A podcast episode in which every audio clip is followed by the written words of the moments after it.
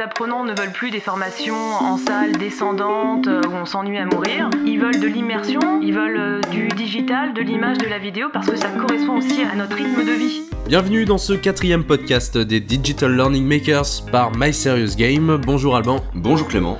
Aujourd'hui, tu as rencontré Aurélie Pito-Moro qui est Learning Designer chez My Serious Game et vous avez parlé de et on a parlé d'ingénierie pédagogique. On a vu ensemble comment faire pour euh, que les apprenants restent engagés et euh, que les formations soient immersives pour ces derniers. Et bah c'est parti, on écoute. Bonjour Aurélie.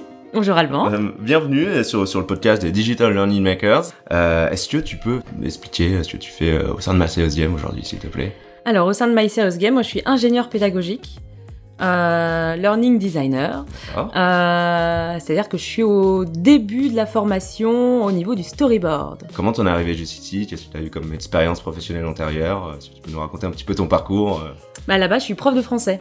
D'accord. C'est pour ça que la pédagogie n'a aucun secret pour moi, enfin au, moins en présentiel, parce que nous on fait du digital learning, donc il faut adapter la pédagogie aussi à des supports digitaux. Euh, et là, j'ai plus un public euh, d'enfants ou d'adolescents, euh, mais plutôt des adultes qui sont en entreprise, parce qu'on travaille, nous, pour les entreprises, les grands comptes. D'accord. Et quelle différence il peut y avoir entre donner des cours en classe et des cours derrière ordinateur? Alors, je dirais que c'est complètement, complètement différent, parce que là, les apprenants, on les connaît pas. Nous, on est en lien avec un client, et l'ingénieur pédagogique, lui, est en lien avec des experts, qui nous apportent la matière théorique, que nous on va restructurer grâce à des objectifs pédagogiques sur un support digital euh, et selon le budget, le temps qu'on y a à y consacrer, on choisira une techno qui va servir aussi les objectifs pédagogiques euh, et on va mettre tout ça dans une scénarisation, un storytelling pour immerger l'apprenant dans une histoire euh, pour ne pas perdre son attention. Mais après, c'est un petit peu aussi comme en classe où, pour pas perdre l'attention d'un élève, toutes les 20 minutes, on va faire une blague euh, pour mhm. restimuler l'attention. Et nous, on utilise euh, tous ces leviers euh, pédagogiques pour garder l'attention des apprenants. À quelle étape on doit prendre en compte le, design pédagogique? À quel moment on va se dire, tiens, il faut, il faut faire le storyboard? Alors l'ingénieur pédagogique, il est vraiment au tout début du projet, il forme un premier binôme avec le chef de projet. au départ, on prend connaissance des documents, du projet, on va voir le client pour qu'il nous donne son brief, qu'on connaisse les objectifs pédagogiques, on récupère la matière, et de là, on commence déjà un travail de recherche d'idées. Euh, on va appeler ça des synopsis, parce que nous, on scénarise les formations pour immerger l'apprenant. Donc on va proposer euh, plusieurs idées. On va utiliser des méthodologies comme des brainstorming à 2, à 5, on fait des convergences, divergences. Donc, on propose par le biais de synopsis euh, des idées qui sont des plus euh, simples, proches de la réalité, à des euh, idées très disruptives par rapport au projet initial qu'on envoie au client. Et de là, une fois qu'on sait dans quelle histoire on va immerger l'apprenant, on va pouvoir commencer la phase de storyboarding. Mais c'est pas aussi simple que ça, c'est-à-dire que l'ingénieur pédagogique, il réfléchit à la matière, il la restructure pour la scénariser, mais il réfléchit aussi au gameplay, euh, au support, comment on va traiter, est-ce qu'on va utiliser de la 2D, de la 3D Ça, ça va être en lien aussi avec le budget qui est accordé euh, au projet, le temps qu'on y a à y consacrer. Donc nous, on doit prendre tout, euh, un petit peu tous les pôles aussi de la production en compte. Si c'est développé, si c'est du pur développement ou non, on va faire le storyboard de différentes façons. D'accord. Est-ce qu'il euh, y, a des choix personnels dans, ton ingénierie que tu, vas mettre dans ta formation? Ou alors tu es, souvent drivé par, euh, par les besoins des clients? Parce que je rappelle, nous on fait du sur-mesure. Oui. Euh, voilà, comment, ça s'articule par rapport à leurs besoins? Alors l'idée, c'est de bien comprendre le brief du client. Une fois qu'on a cette bonne compréhension, aussi en lien avec les experts à qui on peut poser des questions, là, nous, on va proposer des idées, on va chercher des idées qui nous plaisent, dont on sait qu'elles vont marcher. Et là, on emmène, quand on arrive à emmener le client, euh, on emmène aussi les apprenants. Et, euh, du coup, est-ce que ça représente une force de l'apprentissage en ligne, en fait, d'avoir une créativité qui, est un peu sans limite par rapport à des, cours classiques, comme on a pu se dire juste avant? Ben, Je dirais que la créativité, elle est inhérente à nos métiers. Nous, on fait du sur-mesure. Donc, on s'adapte à chaque fois à un nouveau brief client, à une nouvelle matière. Euh, on peut parler euh, de euh, RGPD, on peut parler de médicaments, on peut parler de biomécanique du cheval. nous ne sommes pas experts dans ces domaines qui sont des domaines professionnels, mais nous on apporte notre expertise. On a parlé de, formation en classe, donc en présentiel, on parle de, formation en ligne. Euh, qu'est-ce que toi, tu penses en tant qu'ingénieur pédagogique de, de l'importance du blended learning, qui, est un sujet euh, qu'on entend beaucoup parler, c'est-à-dire c'est cette formation hybride. On va aussi bien mettre du présentiel que du distanciel. Comment toi tu fais pour, réfléchir à créer des, formations où les, les deux vont s'imbriquer?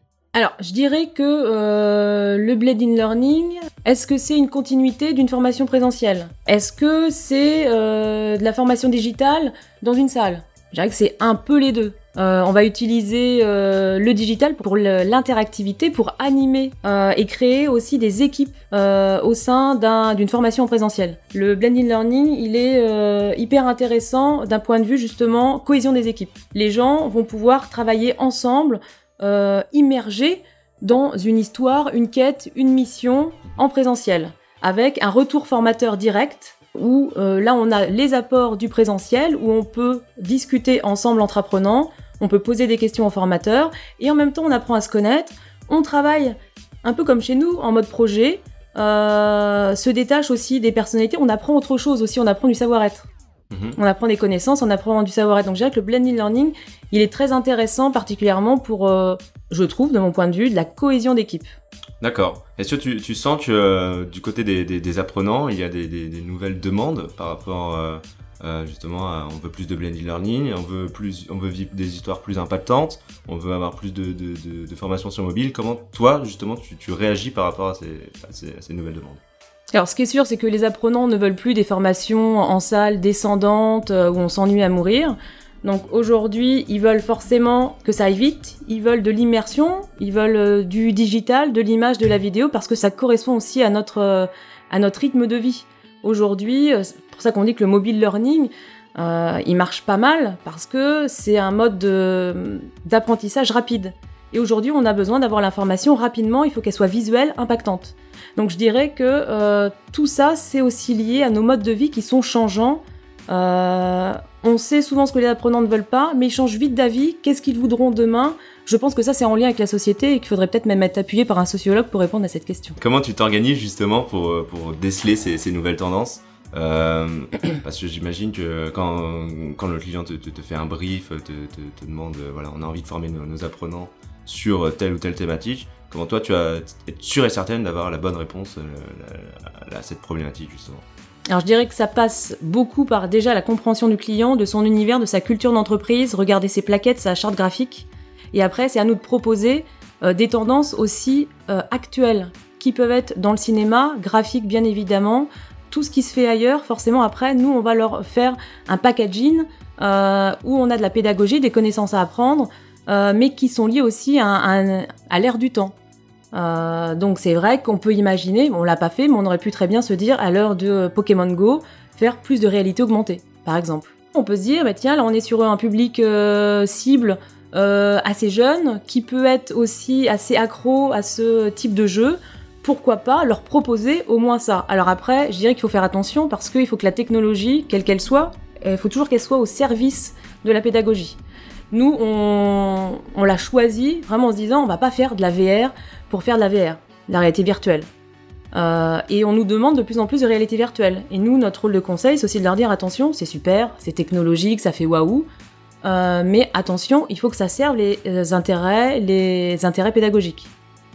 Autrement, c'est utiliser de la technologie pour utiliser de la technologie. Donc nous, euh, le centre de notre métier, c'est quand même la pédagogie, faire apprendre des connaissances aux autres. Donc toi aujourd'hui c'est c'est- quand même de ta responsabilité de fixer les objectifs pédagogiques d'une formation. Euh, tu- toi qui vas aller voir euh, le, le- le client, lui dire écoutez, euh, par rapport à votre problématique, moi je pense que l'objectif il faut qu'il soit meilleur, plus performant ici, meilleur ici, etc. Comment ça se passe? Alors les objectifs normalement doivent être fixés par le client.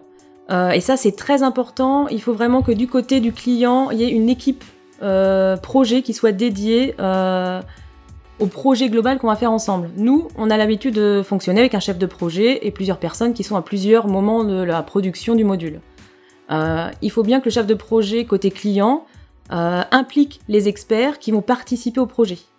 Euh, pour après qu'ils se mettent tous d'accord, qu'ils nous envoient une matière. C'est vrai que des fois, on se rend compte que les, les clients arrivent avec un projet, mais qui n'est pas si mûr. Mais ils ont envie, ils ont envie. Et... Mais après, il y a des réflexions qui tiennent à eux. C'est qu'est-ce qu'ils veulent faire, qu'est-ce qu'ils veulent faire apprendre à leurs salariés, euh, à leurs collaborateurs. Ça, c'est pas à nous de le fixer. D'accord. On peut les aider euh, vers ce cheminement, Mais nous, c'est plutôt, on va trouver les moyens euh, pédagogiques, les bons leviers pour faire apprendre ces objectifs. Tu te places de l'autre côté de la barrière, du coup, euh, pour être sûr que ça va, ça va vraiment être euh, euh, la bonne réponse à, leur, problème. Oui, après, c'est toute notre expertise, mais qui passe vraiment, c'est pas que de la pédagogie. L'ingénieur pédagogique, c'est vrai qu'on a tendance à le focaliser sur la pédagogie, mais aujourd'hui, le métier, il est beaucoup plus large que ça. Il faut avoir des notions de game design, de graphisme, de visuel, d'interaction, de technologie. Il faut savoir, faut avoir un minimum de connaissances sur comment l'équipe de développeurs va pouvoir développer le projet. Moi, je peux pas lui mettre euh, des interactions complètement hallucinantes si euh, il met un mois à développer le projet, Mhm. juste pour une interaction. Donc ça, nécessite de connaître euh, des briques de chaque métier de la production. Toi, en tant que tu es ingénieur pédagogique, tu, nous- tu nous parlais de créativité tout, tout à l'heure. Oui. Est-ce que tu as des bonnes recettes à, à nous faire partager pour justement trouver des, des- des- des nouvelles formes, des nouvelles idées pour tes formations? Tout à fait. On croit souvent que la créativité, c'est euh, c'est pour certaines personnes qui sont hyper créatives, euh, qui ont toujours plein d'idées, mais ça, ça se travaille. Euh, ça se travaille déjà, il faut être hyper curieux, s'intéresser aux autres, à tous les métiers, euh, aller voir des expos, il faut être curieux. Et tout ça, ça nous nourrit sans, sans qu'on s'en rende compte. Et au moment où on va chercher des idées, alors après, il y a un autre processus qui rentre en compte, c'est-à-dire que les créatifs, en règle générale, ont une facilité à ne pas faire de censure rationnelle, on va dire, au niveau du cerveau. Euh, ils vont pouvoir sortir toutes les idées les plus farfelues, mais souvent, la bonne idée, l'idée novatrice, elle vient de deux réalités complètement différentes. Et c'est quand on les assemble qu'on arrive à un truc waouh. Euh, donc, faut pas se brider. C'est pour ça que le brainstorming, il faut que ce soit quelque chose qui soit au départ très bienveillant. On n'a pas de censure. On rentre dans la salle, c'est euh, créativité à, à tout va. On reprend notre regard d'enfant. Et d'ailleurs, ça, c'est une technique très intéressante quand on est en cours d'idées, de revoir les choses sous un autre regard. Se dire, bah tiens, un enfant, lui, verrait ça comment? Quelle idée il, aurait? Quelle idée aurait un couturier, par exemple, euh, un grand couturier, célèbre ou pas, lui, verrait ça comment? Ça, ça peut être un angle d'approche assez intéressant pour trouver des idées. Et comme euh, au sein de My Serious Game, il faut qu'on soit tout le temps hyper créatif, on a créé aussi un Creative Lab pour s'entraîner, s'exercer à être plus créatif, à muscler notre cerveau pour arriver à faire rapidement des connexions et débrider un petit peu notre cerveau. Est-ce que justement, tu aurais un exemple d'exercice euh, à nous donner? Par exemple, cette semaine, euh, chacun dessinait un logo avec un feutre d'une couleur euh, différente. Ils étaient par binôme, après ils échangeaient leur logo, et après de ce logo, de cette forme graphique, il fallait l'inclure dans un dessin plus large. Et le but du jeu, c'était aussi de tourner la feuille pour voir les choses sous un autre angle. En fait, Mhm. c'est ça aussi l'exercice. Euh, et du coup, cette virgule qui est mon Nike devient peut-être un sourcil d'un personnage. Voilà, en fait, c'est ce type d'exercice qui fait qu'on on, on s'ouvre des portes dans le cerveau. si, si concrètement, là, je, je te demandais de résumer l'ingénierie pédagogie en une phrase et son importance dans, dans- dans un parcours de formation, qu'est-ce que tu me répondrais? Euh, je répondrai que euh, je préférerais peut-être le terme de learning designer. Euh, le design, c'est concevoir à la base, c'est la conception même. Donc nous, on est à la co- conception même du projet, à la base du projet, où on réfléchit tout son ensemble. On est comme les fondations d'un immeuble. Et plus ça va, plus on va euh, fignoler les choses jusqu'au graphisme. On va, on va poser les derniers rideaux euh, au niveau Mhm. de l'immeuble, par exemple. La dernière question, Aurélie, euh, on a, on a l'habitude de, de la poser dans, dans ce podcast. Pour toi, quelle serait la tendance dans la formation pour 2018-2019 Vraiment le, le gros sujet qui arrive et qu'il faudrait absolument maîtriser. Alors, ce qui arrive euh, fort, mais pas que forcément dans la formation, c'est l'intelligence artificielle. Forcément, c'est une mine d'or pour pouvoir euh, aussi récupérer des données sur un apprenant, sa manière d'apprendre, euh, dans quel contexte, sur quelle durée. Donc ça, c'est sûr que ça va être quelque chose qui va révolutionner la formation, mais pas que. Et pour moi, le, la formation, la pédagogie digitale dans le digital, elle est aussi liée à l'ère du temps et ce qui se passe euh, euh, partout et dans les autres domaines. Merci Aurélie Merci Alban. et à bientôt pour un prochain podcast